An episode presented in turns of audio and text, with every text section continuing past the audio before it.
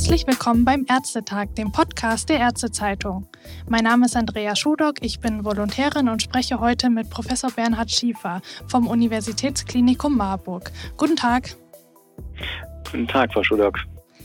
Herr Schiefer ist Direktor der Klinik für Kardiologie, Angiologie und internistische Intensivmedizin am Universitätsklinikum in Marburg und außerdem Leiter der Post-Covid-Ambulanz dort. Und über genau das Zweite sprechen wir heute. Die Post-Covid-Ambulanz in Marburg bietet nämlich fast als einzige Einrichtung in Deutschland eine Sprechstunde an, die spezifisch für Post-Vaccination-Patienten ist. Also für die Menschen, die nach einer Corona-Impfung Long-Covid-ähnliche Symptome entwickelt haben. Herr Schiefer, wie kam es denn dazu, dass Sie diese Ambulanz überhaupt entwickelt haben und sich so auf das Thema Post-Vaccination fokussiert haben? Also, Frau Schuler, zuerst, wir haben uns ja nicht darauf fokussiert, sondern wir haben einfach das, was wir immer schon gemacht haben, nämlich Long-Covid-Patienten betreut in den letzten zwei Jahren, haben wir ähm, ausgedehnt auf Patienten, die sich bei uns vorgestellt haben. Vor circa ja, einem Jahr, ein bisschen mehr, länger ist es her. Und diese Patienten hatten nie Kontakt mit dem äh, Coronavirus. Und wir haben uns einfach gefragt, warum diese Patienten nahezu identische klinische Symptome hatten, wie es die damals noch Long-Covid genannten Patienten hatten, also die, die eine Corona-Infektion ausgeheilt hatten. Und wir sind den Fragen einfach nachgegangen. Ich so hat sich das bei uns entwickelt. Ich habe im Internet auch mehrfach gelesen, dass Ihre Wartelisten sehr lange sind. Also war nicht nur die Neugier da, sondern auch wirklich einfach das Bedürfnis von Seiten der Patienten und Patientinnen. Wie wählen Sie denn aus, welche Patienten einen Termin bei Ihnen bekommen, wenn die Warteliste so lange ist? Also das, äh, wir wählen nicht aus, sondern die Patienten schreiben uns ihre Krankengeschichte auf und wir screenen diese Krankengeschichte nach Schweregrad. Also zuerst einmal äh, ist der erste Ansprechpartner natürlich bei solchen Patienten immer der Hausarzt, hinter dem Hausarzt der Facharzt und erst dann kommen wir. Es gibt ja im Moment sehr viele Theorien darüber, wo diese Post-Vaccination-Symptome jetzt herkommen können. Dazu hat ein Forscherteam im Januar diesen Jahres auch eine Meta-Analyse veröffentlicht, in denen sie zwölf Studien untersucht haben. Das Ergebnis war, dass der Nocebo-Effekt für 76 Prozent der systemischen Nebenwirkungen nach der ersten Corona-Impfung verantwortlich war. Nach der zweiten Dosis war er dann für 51 Prozent verantwortlich. Hier wurden vor allen Dingen die Tage nach, direkt nach der Impfung untersucht. Meist handelte es sich bei diesen Nocebo ausgelösten Symptomen um Kopfschmerzen oder um Fatigue, also genau die Symptome, die Ihnen ja auch in der Ambulanz begegnen. Wie können Sie jetzt also ausschließen, dass es sich nicht um Nocebo-Effekte, sondern wirklich um Post-Covid-ähnliche Symptome, Post-Vaccination-Symptome handelt, ohne despektierlich zu sein? Also die Patienten, die wir sehen, die haben in der Mehrzahl der Fälle wirklich schwerste neurologische und kardiovaskuläre Probleme, die über viele Monate anhalten. Und diese Patienten haben aufgrund der Mitbeteiligung häufig des Zerebral, äh, zerebrovaskulären Systems häufig auch eine ja, neurologisches Defizit, ein, ein neuropsychiatrisches Problem. Das sind eher ganz andere Patienten als die, über die Sie jetzt sprechen. Und wie können Sie ausschließen, dass die Symptome nicht auf eine vorherige Infektionskrankheit, zum Beispiel eine Infektion mit dem Epstein-Barr-Virus oder auch wirklich eine Corona-Infektion zurückzuführen sind? Also testen Sie die Patienten einmal komplett durch, was das angeht? Oh ja, wir haben ein sehr breites Laborpanel, was wir bei unseren Patienten uns anschauen und äh, können anhand dieses Laborpanels Patienten relativ sicher klassifizieren, in welche Richtung die, die, die Ursache gehen könnte.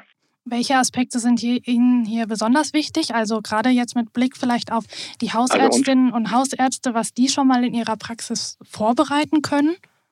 Also uns ist das Abklopfen von Vorerkrankungen extrem wichtig, hier zu zählen. Chronisch entzündliche Darmerkrankungen, Lebensmittelallergien, die Exposition zu Schimmelpilzen, auch die, die Wohnungs- Umgebungsanamnese gibt es äh, Haustiere, die teilweise parasitäre oder ähm, bakterielle Infekte mit einschleusen. Das sind alles Dinge, die, die können mit wenigen Mitteln abgeklopft werden und wenn man sie beheben kann, stellt das häufig schon einen sehr großen Benefit für die Patienten dar.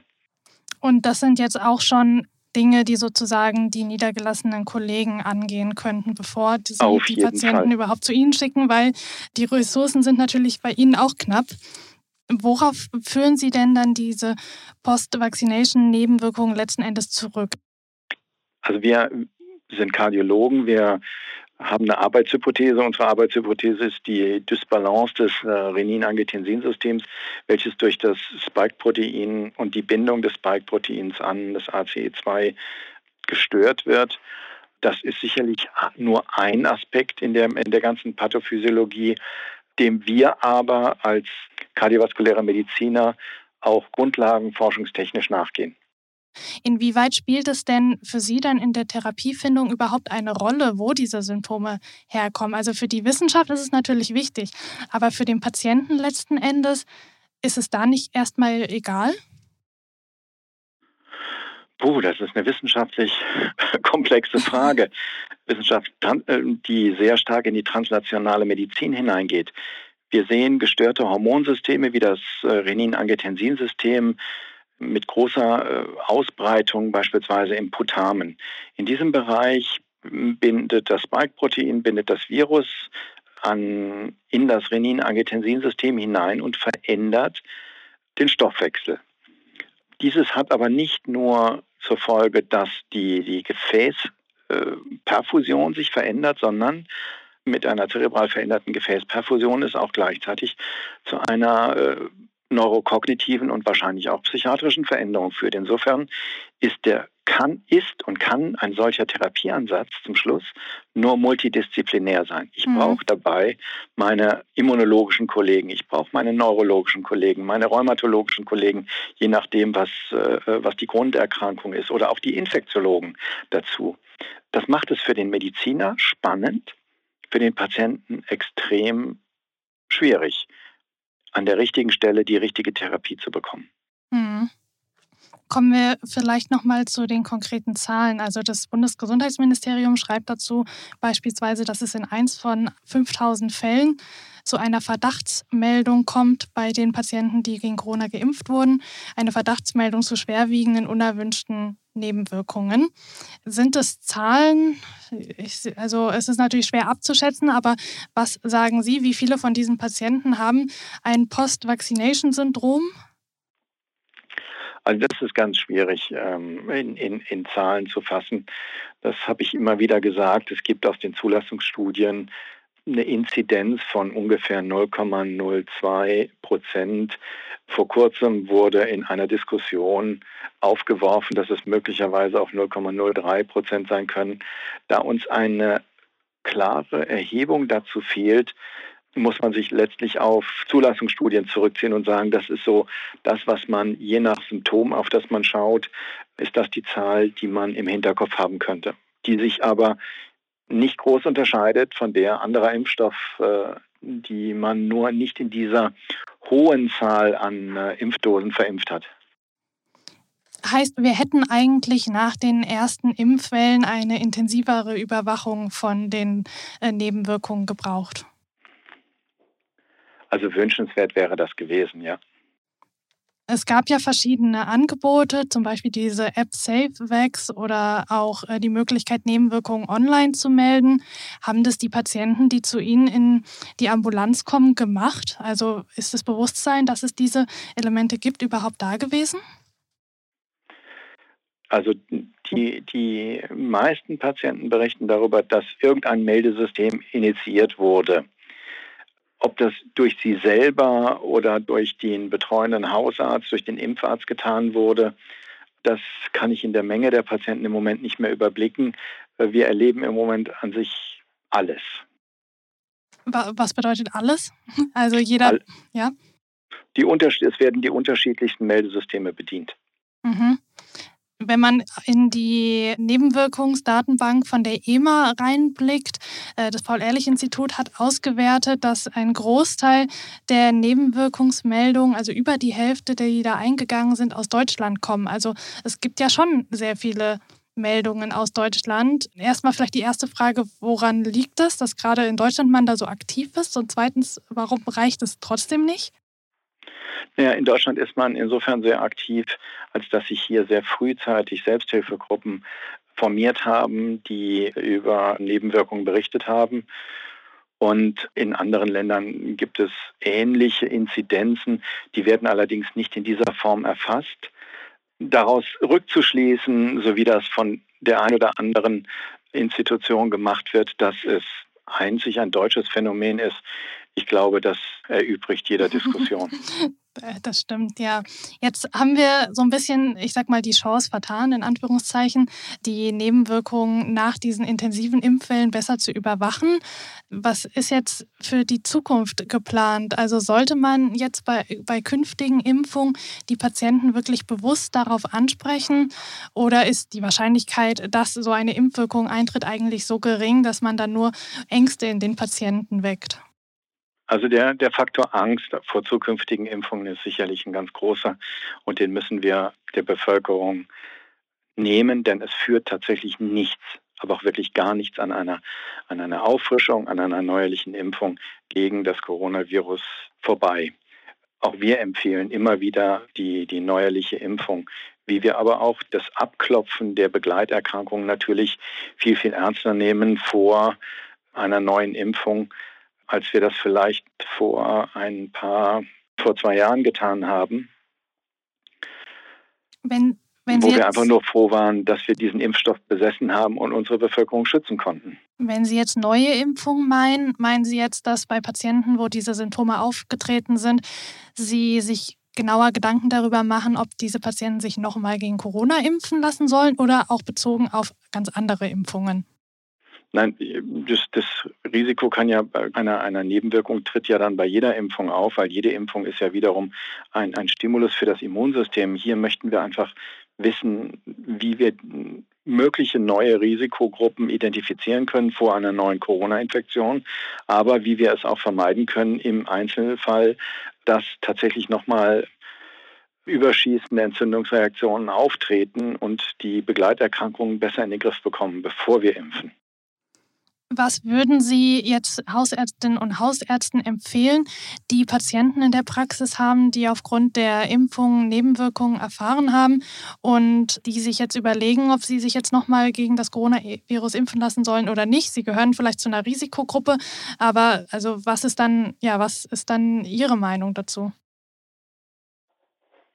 Das ist schwierig in der, in der Globalität zu sagen. Mhm. Letztlich ist, ist, die, ist das Abklopfen, so wie ich es eben gesagt mhm. hatte, der, der Ursachen, die, der häufigsten Ursachen, die eine, eine Nebenwirkung auslesen könnten, ist das Wichtigste, um eine sichere neue Impfung durchzuführen.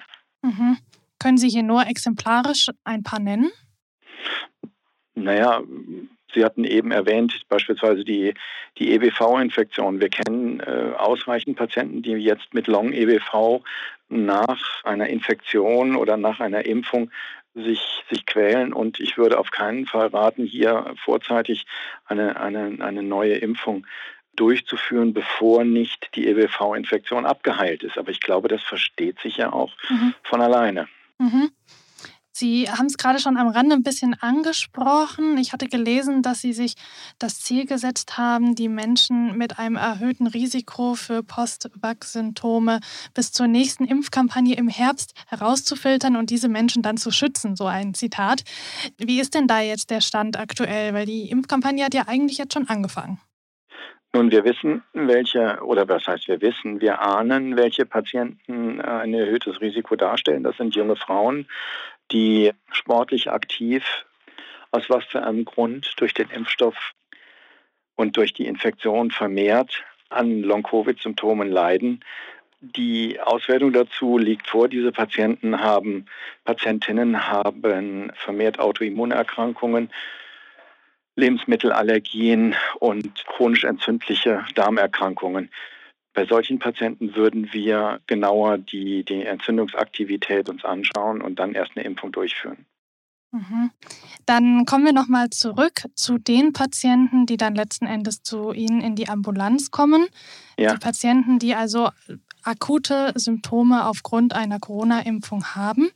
Wie sieht denn die Therapie dann letzten Endes bei diesen Patienten aus? Das ist natürlich ein sehr individuelles Thema wahrscheinlich, aber gibt es hier auch vielleicht schon ein paar Erfahrungswerte, die Sie Hausärztinnen und Hausärzten an die Hand geben können? Also eine klare Therapieempfehlung hierfür gibt es noch nicht. Es ist die, die Therapie des Umfeldes, die, die immunmodulierende Empfehlung einer, einer äh, histaminarmen Kost um, um möglichst das Mikrobiom als, als zentralen Steuermechanismus des äh, Immunsystems wieder zu normalisieren. Bei vielen dieser Patienten ist es gestört. Und das ist im Prinzip schon die, die, die Basis der Therapie. Das bedeutet wahrscheinlich auch, dass die Patienten dann erstmal wieder zurück zu ihren behandelnden Haus- und Fachärzten geschickt werden nach der Diagnose und nach den Therapieempfehlungen, oder? Die, der Hausarzt als Gatekeeper und die fachärztliche Spezialpraxis sind unsere genuinen Partner, die uns die Patienten zuweisen. Im Gegenteil, wir sind viel, es kostet uns viel, viel mehr Zeit, wenn kein Vorscreening durch die hausärztliche Betreuung stattgefunden hat. Ich möchte jetzt nochmal auf ein anderes Thema zu sprechen kommen, und zwar darauf, dass die ganze Diskussion über Nebenwirkungen nach der Corona-Impfung natürlich extrem aufgeheizt ist und sehr politisiert wird. Was ist denn Ihre Meinung dazu? Was wir wollen, ist doch eine, eine wissenschaftliche und keine emotionale Diskussion über das Thema Impfen und Long-Covid.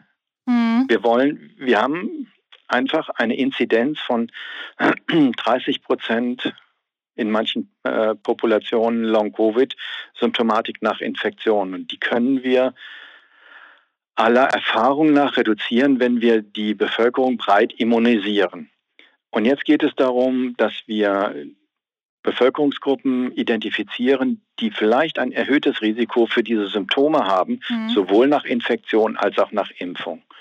Und die gilt es zu identifizieren mit allem, was wir haben. Je mehr wir das Thema, ich sag mal, emotionalisieren, indem wir Post-Vac in den Vordergrund stellen, je mehr haben wir Probleme, dieses Thema aber auch in den Griff zu kriegen. Mhm. Und die Motivation für Impfung, die ja vor zwei Jahren sehr, sehr groß war, ist im Moment, obwohl wir modernere Impfstoffe zur Verfügung haben mit geringeren, wahrscheinlich auch geringeren Nebenwirkungsraten, schauen Sie sich den, den neuen BioNTech-Impfstoff äh, an und, und besserer, vielleicht auch besserer Verträglichkeit, ist die Akzeptanz dieses Impfstoffes wesentlich geringer als noch vor, vor zwei Jahren. Aber was, ja, was muss sich hier ändern in der Kommunikation? Ja, im Moment können Sie gar nichts ändern. Im Moment ist dieses Thema Long-Covid und Postvac so dermaßen aufgeheizt, dass wir versuchen, mit unseren ärztlichen Kollegen im niedergelassenen Bereich einfach nur uns diese Patienten anzuschauen und Hilfe zu verschaffen. Alles andere können sie gar nicht tun und können möglichst allen empfehlen, sich weiterhin impfen zu lassen, weil wir brauchen diesen Schutz in der Gesellschaft. Wir kriegen sonst immer mehr und mehr mit zunehmendem äh, Winter kriegen wir wieder mehr Patienten auf die Intensivstation. Wir haben alleine diesen, dieses Wochenende fünf neue Patienten auf die Intensivstation gekriegt. Hm. Es es ist ja auch so, dass die Melderate von den Nebenwirkungen nach den Boosterimpfungen deutlich niedriger war als bei der Grundimmunisierung. Würden Sie deshalb eigentlich auch erwarten, dass das Thema jetzt rein wissenschaftlich gesehen, nicht emotional, eigentlich den Höhepunkt schon erreicht hat? Ich hoffe. Für uns ist es einfach nur interessant zu sehen oder wissenschaftlich spannend herauszufinden, warum Menschen diese Symptome entwickeln und wie man mit, mit möglichst, ich sage es jetzt mal, etablierten medizinischen Methoden dieses diagnostizieren kann und möglicherweise auch therapieren kann. Das ist der, der rein hypothetische Ansatz bei uns. Mhm. Der wird aber konterkariert durch eine, eine extrem aufgeladene emotionale Diskussion darüber, ob man sich jetzt impfen lassen soll oder nicht. Es gibt gar keine Alternative zum Impfen. Eine Corona-Infektion ungeschützt zu erleben, ob sie jetzt, jetzt ein junger Mann sind, ein gesunder junger Mann sind oder nicht, das ist wie russisch Roulette spielen. Hm. Wie kommen Sie denn damit zurecht, dass Sie jetzt als Arzt in so einer, einer Situation sind, dass das Thema, womit Sie sich beschäftigen, oder eines der Themen, womit Sie sich beschäftigen, so von der Politik aufgegriffen wird und so ja auch gerade von äh, Parteien wie der AfD aufgegriffen wird und die sich diese äh, Aussagen von Ihnen dann ja, für ihre Kampagnen nutzen? Aus dem Kontext reißen und sie falsch darstellen, das ist eine sehr unangenehme Situation.